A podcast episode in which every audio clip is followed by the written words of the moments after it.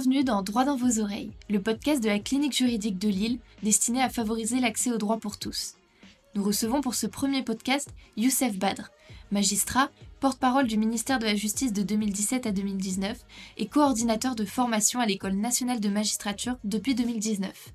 On va un peu plus parler technique, donc les termes qui sont utilisés dans le monde juridique. Euh, est-ce que euh, vous allez pouvoir nous définir avec vos mots et euh, la manière la plus simple possible, en commençant par la différence entre détention provisoire, emprisonnement, réclusion criminelle. Alors la détention provisoire, c'est une période avant le jugement, lorsqu'on saisit un juge d'instruction et qu'une personne est, mise en examen, donc c'est-à-dire qu'il existe des indices graves ou concordants justifiant euh, sa mise en examen. La détention provisoire, c'est une mesure de sûreté qui arrive avant le jugement, c'est-à-dire qu'elle reste, ça reste une mesure exceptionnelle, mais si on a des critères qui sont remplis, notamment permettre la poursuite des investigations, éviter des risques de pression sur les victimes ou euh, éviter que la personne ne prenne la fuite. Cette personne-là peut être placée en détention provisoire dans une maison d'arrêt. La détention provisoire, donc du coup, c'est une mesure dans laquelle euh, très attentatoire aux libertés puisque la personne est incarcérée. Or, elle n'est pas encore jugée. Et la détention provisoire, en fait, c'est un, c'est pas un drame français, mais elle est à l'origine de beaucoup de mots MAUX en procédure pénale et notamment d'atteinte à la présomption d'innocence, puisqu'en fait, vous êtes incarcéré, Or, vous êtes toujours présumé innocent. Et d'ailleurs, si on reprend l'affaire d'Outreau, ce qui a été en fait, ce qui a un, c'était pas le seul, mais une des problématiques majeures, c'est qu'en fait, c'est des gens qui ont été, du coup, comme ils ont été mis en examen, incarcérés durant près de trois ans pour certains. Or, ils ont été euh, par la suite acquittés. Donc la détention provisoire, c'est ça. L'emprisonnement, c'est une peine, euh, au même titre que la peine d'amende, la peine de travaux d'intérêt général, la peine de jour amende, la peine de sursis mise à l'épreuve. L'emprisonnement, il a différentes caractéristiques. Soit vous avez un emprisonnement avec sursis, donc c'est-à-dire que c'est une menace entre guillemets au-dessus de votre tête, sursis qui peut être révoqué dans des conditions prévues par le code. Soit vous avez un sursis avec mise à l'épreuve, emprisonnement avec sursis mise à l'épreuve. Là à ce moment-là, vous avez un certain nombre d'obligations auxquelles vous êtes astreint et vous êtes suivi par un juge de l'application des peines. Soit l'emprisonnement ferme, qui est l'emprisonnement le plus connu, c'est-à-dire que vous êtes incarcéré directement. Là, c'est une peine d'emprisonnement. La réclusion criminelle, ça fait partie, c'est une des peines d'emprisonnement possibles. C'est-à-dire que vous pouvez être condamné à un minimum euh, de jours d'emprisonnement. Vous pouvez être condamné par exemple à trois mois d'emprisonnement. Et ensuite, vous pouvez être condamné euh, à de la réclusion criminelle. La réclusion criminelle, on la retrouve dans la cour d'assises pour les crimes les plus graves, tels que euh, l'assassinat. donc, donc voilà. Et la différence entre magistrat du siège et magistrat du parquet?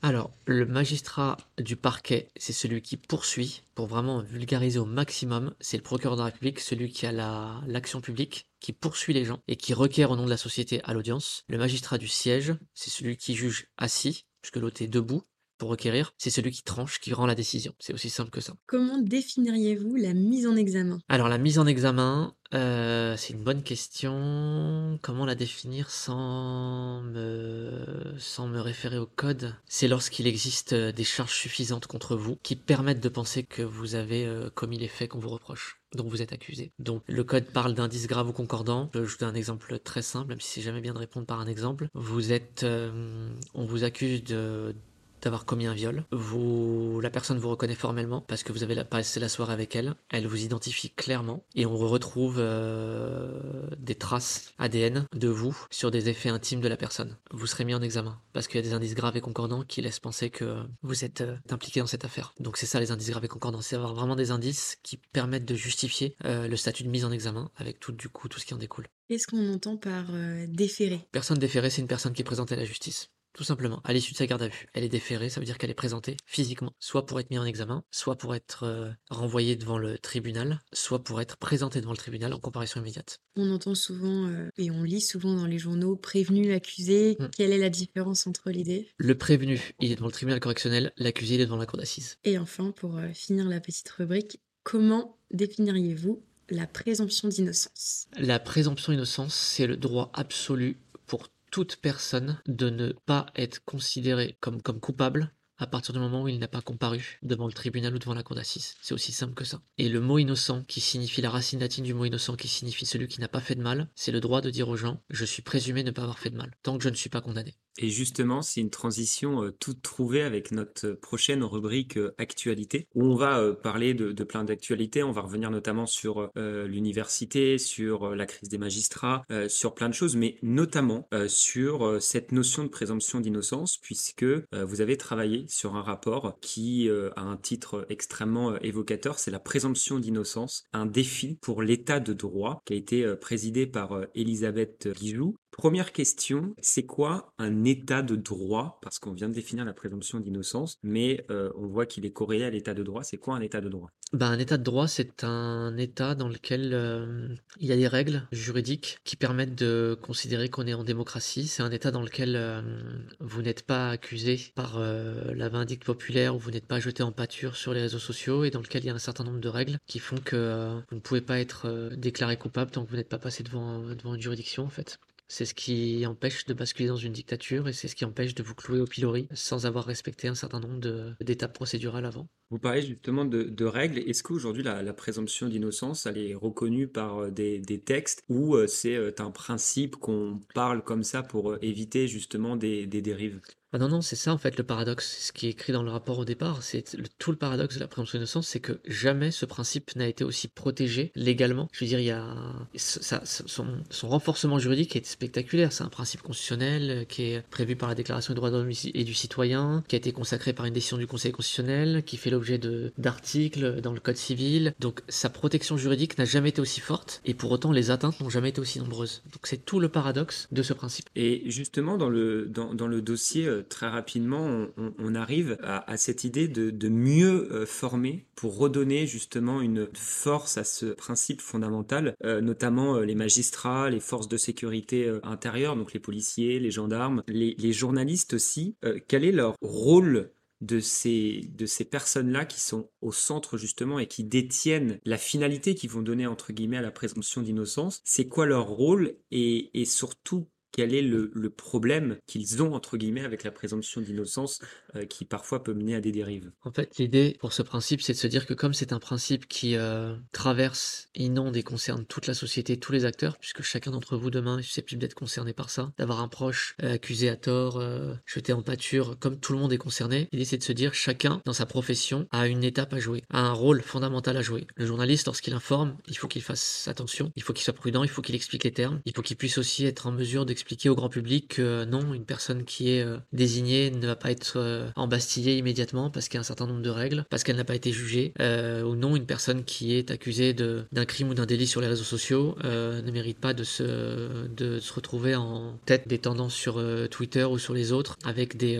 des comptes anonymes qui vous expliquent ce qu'il faut lui faire ou ce qu'il faudrait lui faire. Aux policiers de faire vivre ce principe et aux magistrats aux avocats également de la même manière. Je donne un exemple très simple. On s'est rendu compte par exemple qu'à l'école nationale de la magistrature, en fait, on part du principe que les étudiants, Sciences Po ou les étudiants de fac de droit, connaissent ce principe, donc du coup, comme tout le monde le connaît, en fait, et euh, eh ben du coup, on considère que c'est acquis. Sauf qu'en réalité, il n'y a aucun enseignement sur ce principe-là. Concrètement, qu'est-ce que c'est la présomption d'innocence Quand vous avez quelqu'un euh, dans une phase d'enquête qui est en garde à vue, dont vous prolongez la garde à vue, quelqu'un qui se retrouve dans le tribunal, quelqu'un qui comparaît dans le box du tribunal, qui n'a pas encore été jugé, qui est détenu, qui est entravé, qui est dans un box vitré. Le fait, par exemple, à l'ENM, pour les auditeurs de justice en formation initiale, d'avoir des échanges avec euh, des gens qui ont été victimes d'erreurs judiciaires, ça n'existe pas. Le fait d'avoir des enseignements sur la présomption d'innocence, ça n'existe pas. Moi, quand on m'a proposé d'intégrer ce groupe, honnêtement, je suis honnête, la première réflexion que je me suis faite, c'est pourquoi? C'est quoi l'intérêt? On va pas se réunir pour euh, réfléchir sur ce sujet-là. Et en fait, j'ai pris une énorme claque pendant 5 mois parce qu'en fait, euh, il y a plein de choses qui reviennent, plein de choses qu'on a tous oubliées. Je pensais que c'était quelque chose que je maîtrisais. La vérité, je maîtrisais rien,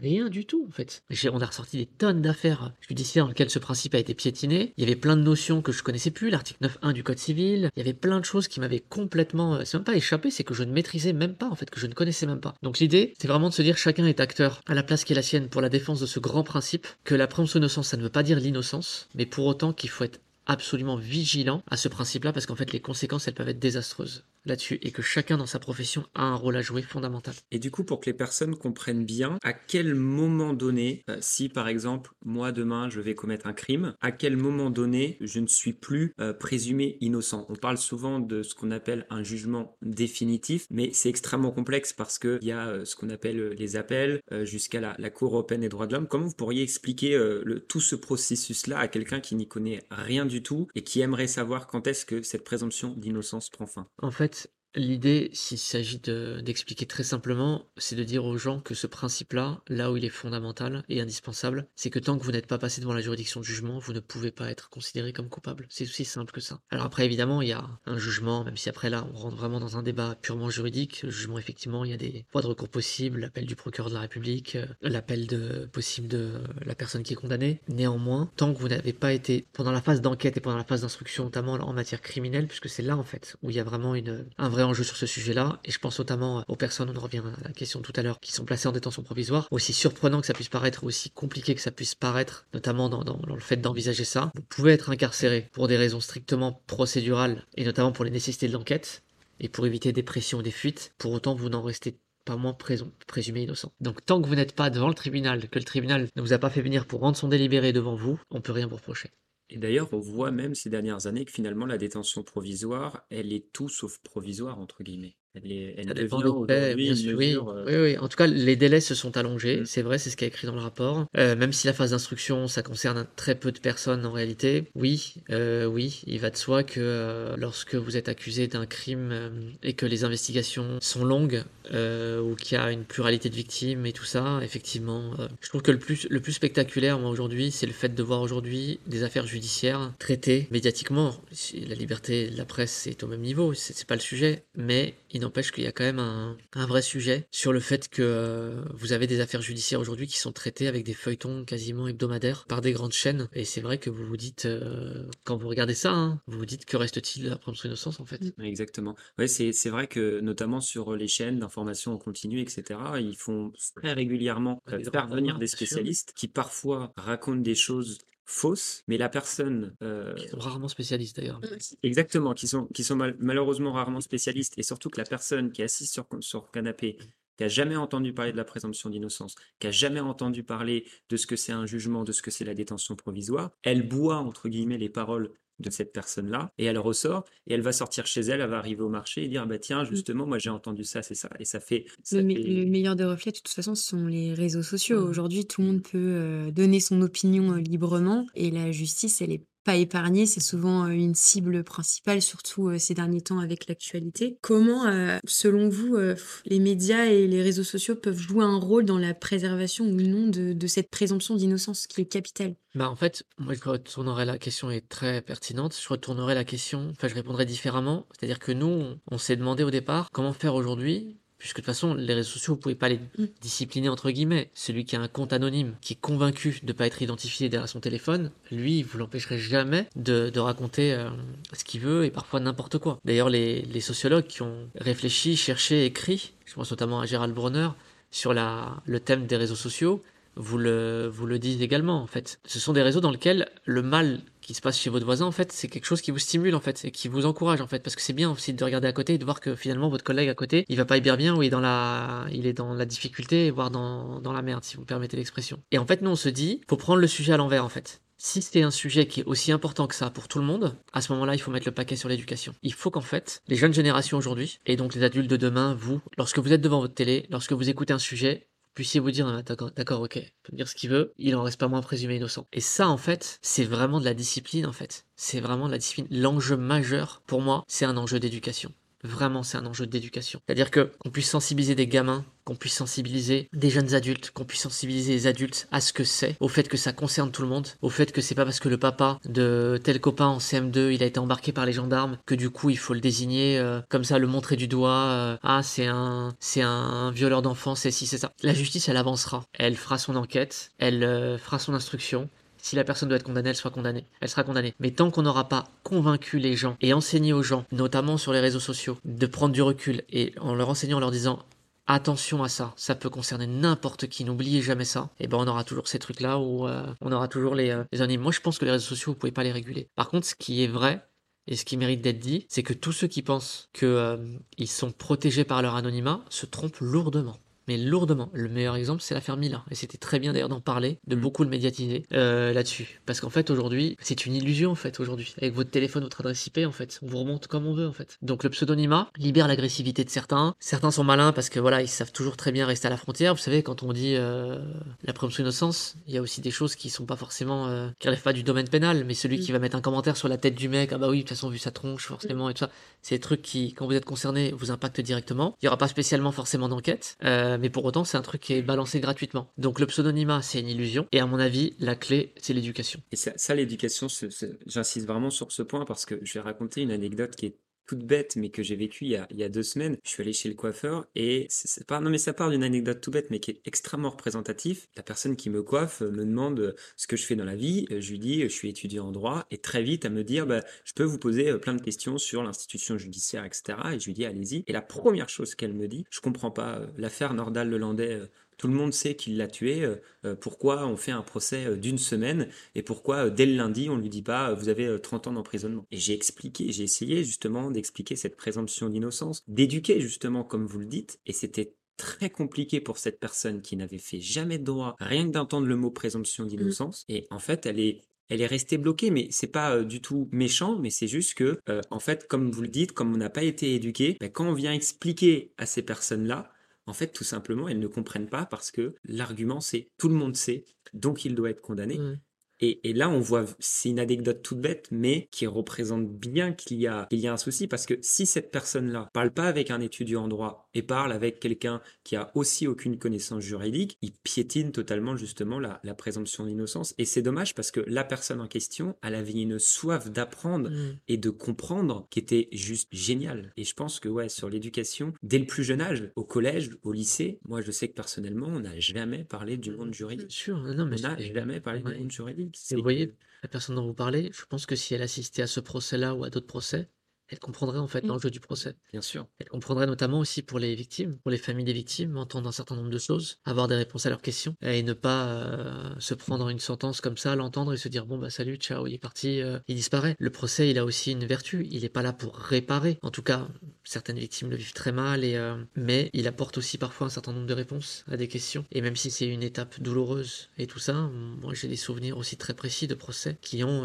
aidé des victimes dans des affaires criminelles très lourdes. Et voilà, et en fait, ça, je pense que c'est juste un, un manque. Sa question est légitime, son observation, mais c'est Mm. juste un manque de, ouais, de connaissances et de recul, forcément, sur le, sur le fonctionnement de la justice, en fait. Les gens pensent que plus on est dur, plus ça tape, et plus on est expéditif, et plus c'est la solution. Mais c'est pas ça la solution. La solution, c'est d'expliquer aux gens, en fait, et essayer de comprendre, en fait. Si vous arrivez déjà à comprendre ce qui a pu se passer, et faire en sorte que ça ne se reproduise pas, c'est déjà énorme comme enjeu. Plus largement aussi, euh, l'affaire, euh, le procès de Nordal Lelandais a remis encore une fois euh, sur le débat médiatique euh, le sujet de la peine de mort. Ça devient de plus en plus récurrent dans les médias en ce moment. C'est carrément un, axe de campagne politique pour certains. Comment on peut encore en arriver là aujourd'hui, autant de temps après? Et en quoi euh, l'opinion publique est peut-être favorable à cette peine de mort? C'est une question très compliquée. Ce qui est certain, c'est qu'aujourd'hui, alors on se parle là en février 2022, c'est pas le débat le plus apaisé. Euh, je veux dire, dans le cas d'une élection présidentielle de manière générale, c'est pas la période la plus apaisée qu'on traverse, notamment sur des questions de justice. Moi, je pense que euh, il y a rendre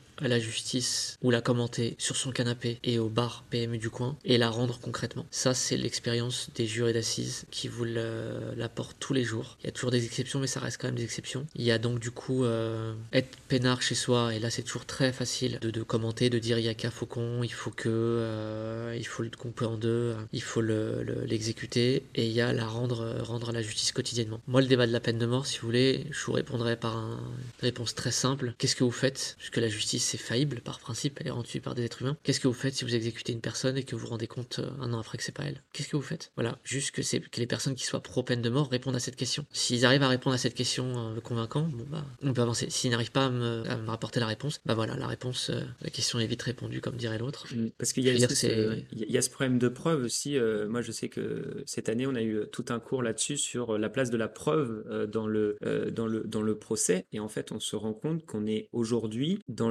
l'incapacité d'avoir une preuve où on est sûr. Euh, je sais qu'aux États-Unis, euh, ils avaient euh, condamné justement à la peine de mort une centaine de personnes sur la base unique d'analyse des cheveux. Et une enquête du FBI je crois une trentaine d'années après, a relevé que plus d'un tiers des condamnations n'étaient en fait pas légitimes parce qu'il y avait une erreur. Et là, justement, qu'est-ce qu'on fait des euh, 30, 40 personnes qui ont été euh, exécutées? Parce qu'aujourd'hui, il y a ce problème aussi de la preuve. La preuve scientifique, elle n'est pas sûre. Il y a aussi cette idée toujours derrière de, de présomption d'innocence et qui est un réel problème. Et je pense même que l'affaire euh, Omar Haddad euh, euh, remet ça sur, euh, sur le devant de la scène. Parce que là, il y a une réouverture du procès. Et si cette personne avait été exécutée il y a une vingtaine d'années, euh, qu'est-ce qu'on ferait aujourd'hui quand en fait on se rend compte que euh, Moi, je pense que le débat de la peine de mort, pour moi, il renvoie, pour ceux qui sont pro, favorables, en fait, il renvoie aussi à la conception que vous faites du prévenu ou de l'accusé, en fait. La conception, en fait, que vous en faites. Les gens qui sont pro peine de mort et qui, du coup, s'assoient sur euh, tous les risques que ça peut entraîner, au-delà du fait qu'on enlève la vie de quelqu'un, en fait, c'est aussi une conception totalement dégradée de sous-homme, en fait, de la personne qui se retrouve devant l'institution judiciaire. Et donc, en fait, c'est tout simplement une conception de l'idée de justice. En fait, c'est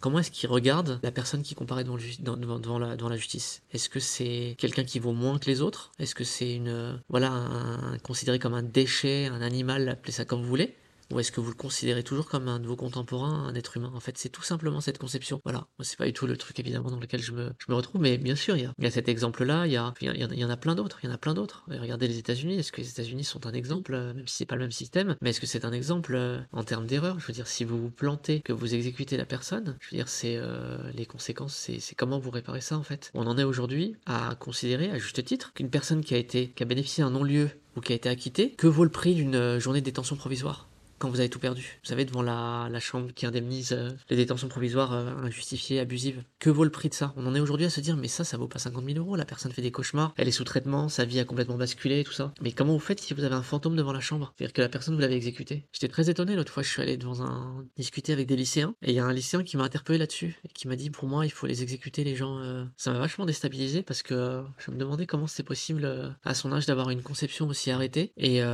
j'ai pas réussi à le convaincre. Enfin, après, c'était pas, la- c'était pas le lieu et tout, mais, euh, mais ça m'a vachement déstabilisé. Il était très très dur. Et je Non, me suis non. dit que je me suis dit qu'il y avait un vrai, un vrai enjeu de société en Mhm. fait sur ces questions-là. En fait, on en revient, je pense, au- toujours aux réseaux sociaux. Euh, je pense que justement, euh, ces, ces jeunes-là qui sont peut-être parfois euh, pas assez curieux ou en tout cas qui n'ont pas encore développé cette capacité de prendre du recul, euh, ils ouvrent Twitter, tombent sur euh, deux, trois personnes. Moi, c'est vrai que c'est ce qui m'a choqué après l'affaire Nordal-Lelandais. combien de, de tweets j'ai vu passer où euh, la- les, personnes se disent euh, il prendra que, que minimum 22 ans euh, parce que pour expliquer il a eu la réclusion criminelle et donc 22 ans de sûreté donc il fera au minimum 22 ans Qui dans- la peine maximale. voilà c'est ça c'est la peine maximale euh, parce qu'aujourd'hui il n'y a pas de prison à vie au sens littéral du terme. Et je pense que voilà cette personne là ce lycéen ce collégien bah, il voit deux trois personnes qui, qui se disent ça. Il n'y a pas encore cette, ce développement de prendre du recul et il tombe dans le dans le panneau entre guillemets et puis il-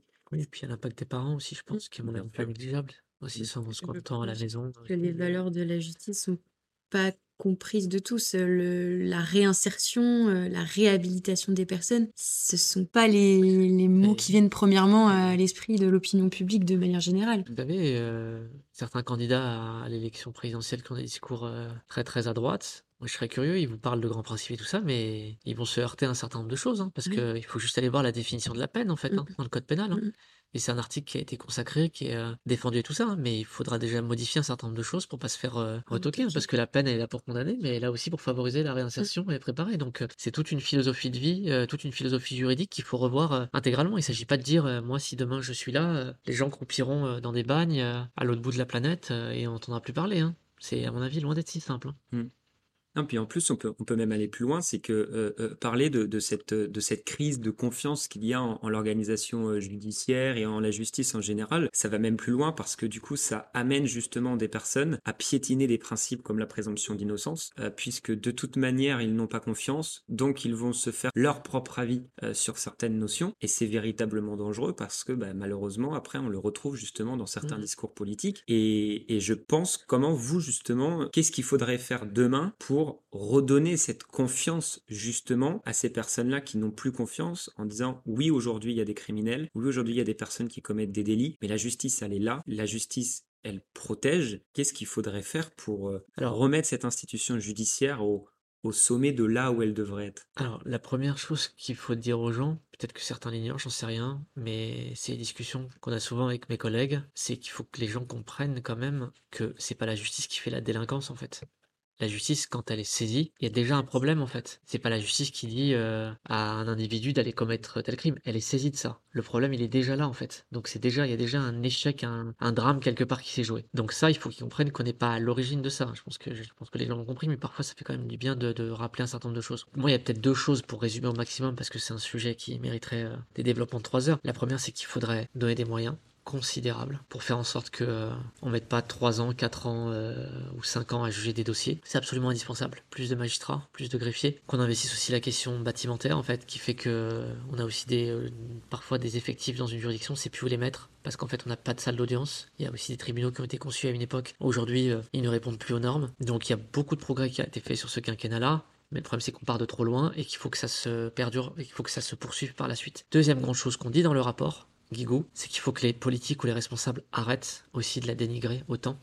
Parce qu'en fait, qui s'exprime dans les médias? Pour qui est-ce que vous allez voter? C'est le politique, en fait, quelque part, qui, euh, qui inonde un peu la, la, sphère publique, qui en parle. Et quand il parle de l'institution judiciaire, est-ce que vous avez déjà trouvé quelqu'un prendre la parole comme ça dans une chaîne d'info pour dire je voulais vous dire que tel jour à telle heure il y a eu euh, ça qui a été rendu dans ce tribunal-là Je voudrais vraiment saluer leur travail. C'est vraiment quelque chose d'exceptionnel. C'est vraiment très bien. Vraiment, euh, est-ce que c'est ça qu'on entend? Généralement, c'est une justice politique. La décision est scandaleuse. Les juges ont voulu ma tête. Ce sont des juges rouges. Ce sont des. Donc, il y a deux catégories de personnes. À mon avis, ça n'est que mon avis. Il y a ceux qui ont jamais eu affaire à la justice et qui du coup entendent la manière dont on en parle, c'est généralement de manière négative et donc du coup ils se font cette opinion là-dessus en se disant ah oui mais un tel il avait dit que ça dysfonctionnait donc ça m'étonne pas. Et ensuite il y a ceux qui ont déjà eu affaire à la justice et ensuite ça pose la question du rôle de la justice. La justice dans le meilleur des cas, je dis bien dans le meilleur des cas, elle fait un satisfait, un mécontent. Dans la majorité des cas, elle fait deux mécontents. Pourquoi? Parce que même si la personne a été condamnée, il y a de fortes chances pour que la personne vous dise oui mais il a pas pris assez, oui mais il a pas été, j'ai pas eu les dommages intérêts que je voulais, oui mais ça. Je pense que il faut qu'on accepte, euh, voilà, aussi moi je l'accepte, le fait que qu'on n'arrive pas à satisfaire toujours parce qu'on a des règles juridiques et tout ça. Par contre, la seule chose sur laquelle je suis plutôt intransigeant, c'est juste que on nous reproche des choses qui soit vraiment euh, légitime et non pas un fonctionnement qui fait qu'on essaye quand même, avec des peu de moyens, de rendre une justice que moi je considère être une justice euh, tout à fait digne, puisqu'on parle souvent des trains qui arrivent en retard, mais on parle pas des trains qui arrivent à l'heure. Tous les jours dans les juridictions, des milliers de jugements sont rendus au civil, au pénal, par les cours d'assises et tout ça. Nordal le Landais, je fais la parenthèse que je connais rien à l'affaire et je me garderais bien d'avoir un commentaire, mais au final on retient quoi aussi Il a été condamné à une peine, euh, voilà, pour le... Je sais plus d'ailleurs quelles étaient les qualifications euh, pénales qui étaient reprochées, mais on a été saisi d'une enquête, on a été jusqu'au bout, la cour d'assises s'est réunie, et il a été condamné. C'est aussi ça qu'il faut aussi retenir. Ça changera rien évidemment à la détresse des parents, qui est terrible, et je pense que rien ne peut remplacer euh, le, enfin je veux dire le, chagrin qu'ils ont d'avoir perdu une petite, mais c'est aussi ça en fait. Et on se rend compte que même sur des procédures, je veux dire, qui vont d'un point A à un point B jusqu'au bout, et eh ben il y a toujours ce sentiment d'insatisfaction, mais je pense que c'est lié à, à l'activité même judiciaire qui est qu'on charrie des choses beaucoup trop euh, fortes et beaucoup trop sombres en fait pour qu'on puisse se dire ah bah c'est super ça y est c'est passé euh, on est satisfait. Pas satisfait. Les parents une fois qu'ils partent ils ont toujours leur petite fille qui est partie en fait. Et on en revient toujours à cette idée que les personnes doivent assister aux audiences parce que ne serait-ce que, que, pour comprendre que pourquoi un procès en cours d'assises dure une semaine bah parce que faut entendre les témoins faut entendre euh, les experts. Ça prend énormément de temps. Et que et vraiment je pense que il y, a, y, a, ça, et il y a peut-être même un deuxième point, alors je ne sais pas du tout votre position par rapport à ça, mais c'est de filmer justement les audiences. Mmh. Est-ce que demain, je, vais être très schématique dans mes propos, on a aujourd'hui des jeunes qui passent énormément de temps, et moi le premier, sur YouTube, Twitch, toutes ces plateformes de streaming. Est-ce que demain, filmer les procès et les rendre accessibles, ou demain, là tout à l'heure, euh, j'ai envie de suivre un procès connexe sur euh, une des chaînes YouTube euh, du tribunal de Bobigny par exemple, et je suis en direct une audience, est-ce que ça permettrait pas justement de développer cette compréhension de la justice puisque ça serait accessible de l'enfant qui a 4 ans à la personne âgée qu'on a 70 ah, si, si, c'est sûr. C'est sûr que ce serait une avancée majeure. Après, euh, le dispositif tel qu'il est prévu dans la loi, là, c'est pas véritablement le dispositif qui est prévu, parce que je pense qu'à mon avis, peut-être qu'il faut y aller par étapes, enfin, j'en sais rien, mais ce sera pas du direct, mmh. évidemment, dans le mmh. projet de loi confiance. Et ensuite, il y a un certain nombre de, pas de barrières, mais d'autorisations à obtenir pour pouvoir avoir le visionnage de ça. Moi, la seule question que je pose, c'est pas une critique, ni un bémol, c'est un bémol, c'est que je me dis, si demain je fais une demande pour assister à une audience quand toutes les voies de recours sont épuisées, si jamais ça se produit 3-4 ans après, est-ce qu'il y a vraiment un intérêt pour moi d'aller regarder ce truc-là, ce procès-là? Peut-être que oui, peut-être que non, j'en sais rien du tout. Mais par contre, c'est pas un procès à la O.J. Simpson où vous assistez en direct là-dessus. Dans le rapport, toujours le rapport euh, remis par Elisabeth Guigou, nous, on a préconisé, on s'est dit pourquoi pas, pourquoi est-ce qu'on penserait pas comme la chaîne parlementaire une chaîne justice mmh. qui est avec des présentateurs ou des présentateurs ou des présentatrices, appelez ça comme vous voulez, magistrats des gens du monde judiciaire et qui viennent ensuite, qui n'émettraient pas toute la journée, mais comme la chaîne parlementaire, voilà, retour sur un gros procès, retour sur ça, retour sur cette polémique, retour sur cette décision qui n'a pas été comprise, avec des gens qui savent de quoi ils parlent, avec éventuellement des extraits qu'on arrivera à avoir, de l'audience et tout ça. Ça paraît débile, mais je crois beaucoup à ce projet. Je pense que ça pourrait être très bien, notamment pour faire beaucoup de pédagogie, et ça pourrait être comme la chaîne parlementaire aujourd'hui. Moi, il m'arrive parfois de regarder la chaîne parlementaire. Mm. Je devrais pas le dire, mais il m'arrive parfois de regarder les débats à l'Assemblée nationale. Tout n'est pas passionnant, mais parfois j'apprends des trucs. Et c'est hyper intéressant parce qu'ils mettent en plus toujours des petits encadrés, euh, des fois. Exactement. Ils vont expliquer une notion. Bah, je prends l'exemple, présomption d'innocence. Et ben justement, il va y avoir un petit cadré, présomption d'innocence, deux points, définition, Exactement. principe. Et je crois qu'il y a un monsieur justement euh, sur, euh, sur Twitch qui, qui suit en direct les questions au gouvernement mmh. et qui est un passionné de politique et il explique les choses. Et moi, c'est vrai que je me suis déjà retrouvé pendant une à deux heures à l'écouter et parce qu'il est passionnant et parce qu'il explique les questions au gouvernement sur des, des fois sur, on va parler d'un sujet mais complètement ah anodin. Et en fait on se retrouve pendant une demi-heure à avoir suivi. Et je me dis si on fait la même chose ou justement ah, avec un plateau on met un magistrat un avocat un étudiant en droit pourquoi pas et on dit ben voilà cette semaine il y a eu le procès Nordal Lelandais qu'est-ce qui n'a pas été compris qu'est-ce qui s'est passé etc ou le procès, ou par exemple, je sais pas, expliquer une institution. Il y a beaucoup de gens politiques ont critiqué le parquet national financier. Euh, on revient là-dessus, on explique aussi tout ce qu'ils ont fait, tout ce qu'ils font au quotidien, d'où cette institution est née, pourquoi est-ce qu'elle fonctionne hyper bien, pourquoi est-ce qu'elle a des résultats, mais par des gens qui savent de quoi ils parlent. Bon, je vous expliquerai pas pourquoi je pense que ce projet verra jamais le jour, mais j'ai une vague idée de pourquoi est-ce qu'à mon avis, on peut mmh. s'endormir sur nos deux oreilles là-dessus. Mais... Mmh. Mais ce serait, ce serait vraiment chouette parce que, parce que ça permettrait de, vraiment rediffuser cette euh, beauté de ce qu'est l'institution judiciaire et, on l'oublie bien trop que euh, on est quand même en France avec une justice qui est plus qu'efficace au quotidien quand on la compare à, d'autres justices où euh, je vais prendre schématiquement les États-Unis où vous arrivez à votre procès et puis euh, même si vous voulez être condamné, euh, vous négociez euh, votre libération pour une somme d'argent astronomique et puis on n'en parle plus. nous, oui, peut-être qu'on met une semaine à juger en cour d'assises, mais par contre, on va écouter tout le monde, on va écouter les experts, on va, on va essayer de comprendre la personnalité de la victime, comprendre la personnalité de l'auteur des faits, et on en ressort grandi, entre guillemets, pour tout le monde. Et je pense que c'est dommage de, de, rater ça, et je pense que, comme vous le dites, les, le même schéma que, que les, les, chaînes parlementaires ou, ou, des, ou des petites vidéos YouTube, des choses comme ça, ça permettrait vraiment, je pense, déjà d'avoir passé un énorme cap. Puis regardez, il y, y a des morceaux de procès Très peu d'ailleurs, ce qu'on n'a pas sur le doigt d'une main. Mais il y a quand même des extraits aujourd'hui du procès Barbie. Il y a des morceaux du réquisitoire de Pierre Truche, il y a des positions ultra poignantes de témoins et tout ça. Je me dis, c'est, c'est dommage de pas avoir ça pour l'histoire en fait, de pas avoir gardé des, des, des, des morceaux d'audience. Et comme me disait à juste titre euh, un journaliste une fois de la presse judiciaire, il me disait Éric Dupont-Moretti, il a eu je ne sais pas combien d'acquittements. Est-ce qu'on a une seule de ses plaidoiries? On a aucune. Il y en a une, il y en a une seule, quelques, quelques minutes, exactement. Mais est-ce qu'on a gardé une autre personne? Mais même pas que lui, plein d'autres aussi. On n'a même pas ça. Franchement, je trouve que c'est. Mm. Vous vous rendez compte de tout ce qu'on balance tous les jours mm. qui disparaît au. Mm. Soit vous êtes venu, vous avez assisté, et tant mieux pour vous, soit vous avez raté ça, et il n'y a même pas de, séance de rattrapage. J'ai eu un procès un jour sur une, euh, une affaire de, viol, ultra poignant, où se jouait vraiment beaucoup de choses, notamment, euh, ça se passait dans, une, dans la cellule familiale, c'était ultra poignant. Ça a duré 3, 3 ou 4 jours. Une avocate est venue me voir après, et me dit la salle, c'est vrai, c'était vide.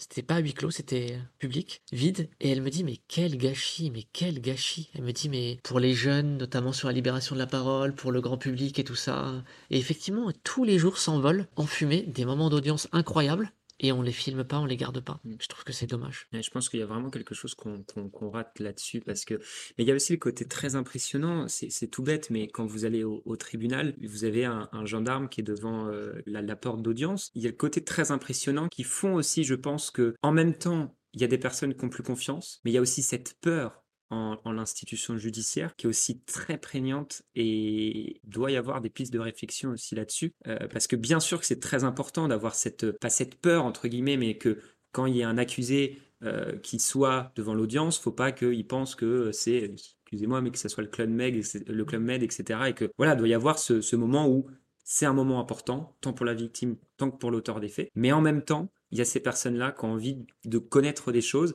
mais qui vont pas forcément osé franchir le pas. Je sais que euh, mes parents savaient même pas qu'on pouvait euh, aller assister à une audience. Et ça, je pense qu'il y a un travail de, communication à faire. Et, on le voit justement, on en a parlé tout à l'heure avec euh, le Conseil d'État, le Conseil constitutionnel qui diffuse des sites internet, qui diffuse des, des rubriques. Je pense qu'il il y a une communication peut-être à travailler là-dessus, ne serait-ce que sur les sites internet en, disant que, que c'est ouvert à tout le monde. On peut venir expliquer aussi les démarches qu'on fait. Vous venez au tribunal, vous devez passer les portails de sécurité, vous devez vous adresser à telle personne, vous devez faire ci, vous devez faire ça. Parce qu'aujourd'hui, quand vous cherchez sur Internet, ne serait-ce de trouver les procès qui se déroulent sur Internet. Alors je crois qu'aujourd'hui, euh, Dalloz euh, diffuse tous les mois les grands procès, mais pour savoir si là, euh, tout à l'heure, à 14h, il y a une audience au tribunal correctionnel, au tribunal judiciaire de Lille, à part vous déplacer, vous ne pouvez pas le savoir. Et ne serait-ce que d'avoir, par exemple, un programme euh, avoir accès à ça, ça permettrait justement à ces personnes de se dire tiens, à 16 heures, euh, il y a une affaire de,